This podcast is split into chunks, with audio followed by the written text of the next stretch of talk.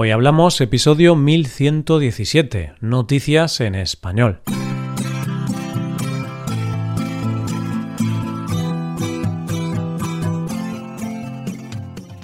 Bienvenido a Hoy Hablamos, el podcast para aprender español cada día. Si quieres ver la transcripción completa, las explicaciones y los ejercicios interactivos de este episodio, visita nuestra web hoyhablamos.com. Hazte suscriptor premium para acceder a todo ese contenido. Hola, oyente, ¿cómo estás? Últimamente tengo una sensación extraña. La sensación de que la vida, antes conocida como normal, perdón por el juego de palabras con Prince, se va abriendo paso poco a poco en esta nueva realidad. Me acuerdo hace un año cuando decíamos que las hojas, las flores, que la naturaleza en general se estaba abriendo paso poco a poco por lugares en los que hacía tiempo que no estaba pues es lo que parece que va siendo la vida ahora, un abrirse poco a poco y encontrar huecos por donde salir. Y como hoy es jueves, vamos a ver qué nos descubren las noticias de hoy. Comenzaremos con el gran descubrimiento de una española. Después conoceremos una nueva forma de casa y terminaremos con una creación hecha a partir de frustraciones. Hoy hablamos de noticias en español.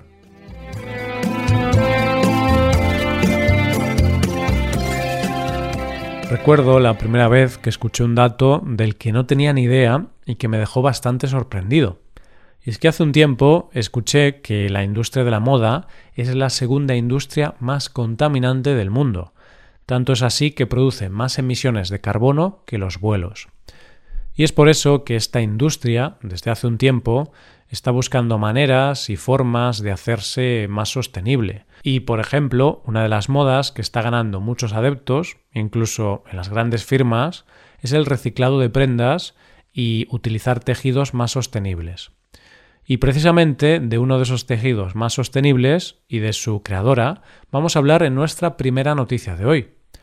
Una de las industrias dentro de la industria de la moda más controvertida es la producción de cuero, y es que este proceso es altamente contaminante, principalmente debido a la cría de ganado y a los productos químicos que se utilizan en el proceso.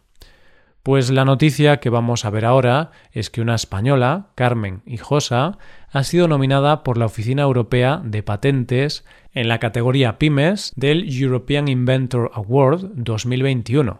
Vamos, el premio al inventor del año, por haber desarrollado una alternativa sostenible al cuero. ¿Y cuál es la alternativa? Pues es la fibra de la hoja de piña. Y la grandeza de este tejido es que se hace a partir de un residuo y además su producción tiene mucho menos impacto en el medio ambiente. La base de este nuevo tejido es la hoja de piña.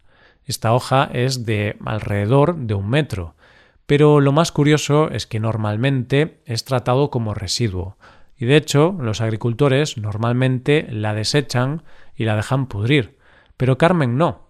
Carmen la recupera y saca de ella una fibra a la que ha llamado Piñatex. ¿Cómo se consigue esta fibra? Bueno, lo primero de todo a tener en cuenta es que para conseguir esta fibra hay que ir a un lugar donde la hoja de piña esté presente. Ese país es Filipinas. Allí los agricultores, la mayoría mujeres, recogen este producto y le extraen la fibra. Luego va a la fábrica donde se procede a purificar la fibra con productos bioenzimáticos, que son productos no tóxicos. En ese momento del proceso no es tejido todavía, y esta es la manera en que se transporta hasta Cataluña, donde se refina y ya pasa a ser tejido, que se puede usar para bolsos, calzado o muchas utilidades de la moda, aunque se va a implantar en el sector del automóvil también. Y la grandeza de este proyecto no es solo el tejido en sí, sino la sostenibilidad del proceso. Y no lo digo yo, sino que te citaré las palabras de la propia Carmen. ¿Por qué es más sostenible? En primer lugar, porque estamos trabajando con agricultores muy pobres, de Filipinas, con un material que antes no consideraban. No extraemos materia prima de la tierra, sino que se trata de economía circular. Tenemos un producto que no necesita ni tierra ni agua, ni productos químicos, y que da empleo a gente muy humilde. Yo creo que hay poco más que añadir. Solo decirle un gran bravo a Carmen y esperar que la moda y todos nosotros entendamos que tenemos que ser sostenibles y buscar conservar el medio ambiente, incluso en nuestra ropa. Vamos con la segunda noticia. El gran Groucho Marx dijo La sabiduría me persigue, pero yo soy más rápido. y lo cierto es que dejando a un lado la genialidad de esta frase, al leer la segunda noticia de hoy he pensado La ciencia me persigue, pero yo corro más rápido. y no me refiero con esto a que yo me considere una persona muy alejada de la ciencia, pero sí es cierto que quizá no le presto tanta atención a estas cosas. Y no deja de sorprenderme lo rápido que están avanzando algunas cosas que hace un par de años casi creíamos imposibles. Y es que en nuestra segunda noticia de hoy vamos a hablar de una noticia que sin duda va a cambiar nuestra manera de vivir, o por lo menos nuestro concepto de vivienda. ¿Y esto por qué? Pues porque vamos a conocer a una pareja que son las primeras personas en Europa en vivir en una casa hecha totalmente con una impresora 3D y legalmente habitable. Dos jubilados serán los inquilinos de este bungalow de dos habitaciones y 94 metros cuadrados que está situado en un terreno junto al canal de Beatrix, en Eindhoven, Países Bajos, y por el que van a pagar 800 euros al mes durante seis meses. Dicen los inquilinos que el diseño de la casa es espectacular y que cuando vieron el dibujo pensaron que era como el jardín de un cuento de hadas. Y lo cierto es que esta vivienda está inspirada en una roca, y debido a sus formas y dimensiones resultaría muy difícil construirla de la manera tradicional. Y esa es seguro la pregunta que te estás haciendo, oyente, ¿cómo se ha construido esta casa? Pues resulta que el proceso en sí no es tan complejo. Eso sí, se necesita un enorme brazo robótico que, desde la boquilla que tiene, arroja un cemento que está formulado especialmente. Digamos que el arquitecto hace el diseño, y la impresora imprime cemento que se va poniendo capa sobre capa para formar los muros y el techo. Y lo cierto es que todos son ventajas. Para hacer esta casa se necesitaron 120 horas frente a los días necesarios para hacer una casa de la manera tradicional, y el impacto medioambiental también es menor. Todo esto forma parte de un proyecto en el que se pretende construir cinco viviendas de este tipo en el mismo lugar y pretende que cuando estén todas terminadas dé la impresión de que son esculturas en armonía con el paisaje que los rodea. Y la verdad es que no sé a ti, pero yo, a pesar de tener la impresión de que la tecnología avanza a pasos agigantados, tengo mucha curiosidad por saber cómo es, y me encantaría poder pasar por lo menos unos días en ella. Llegamos a la última noticia del día. Siempre se ha dicho que los grandes inventos de la historia han llegado fruto del azar o de la necesidad pura y dura. Y en el caso de los artistas, las mayores obras de arte fueron creadas por momentos de enorme frustración o de dolor.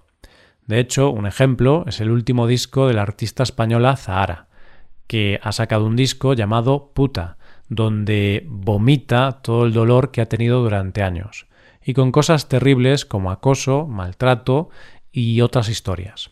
Es un disco del que se está hablando mucho y que impresiona bastante precisamente por eso, por la honestidad del dolor.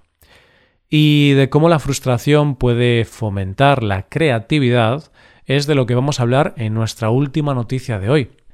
La protagonista de nuestra historia es Yifei Chen, una chica que nació en Taiwán pero que se trasladó a Europa, más concretamente a Eindhoven, Países Bajos para realizar allí sus estudios de diseño en la Academia de Diseño de dicha ciudad. Y aunque hoy día podamos vivir en un mundo global y sabiendo el idioma puedes ir a donde te plazca, lo cierto es que muchas veces los cambios culturales pueden ser bastante extremos.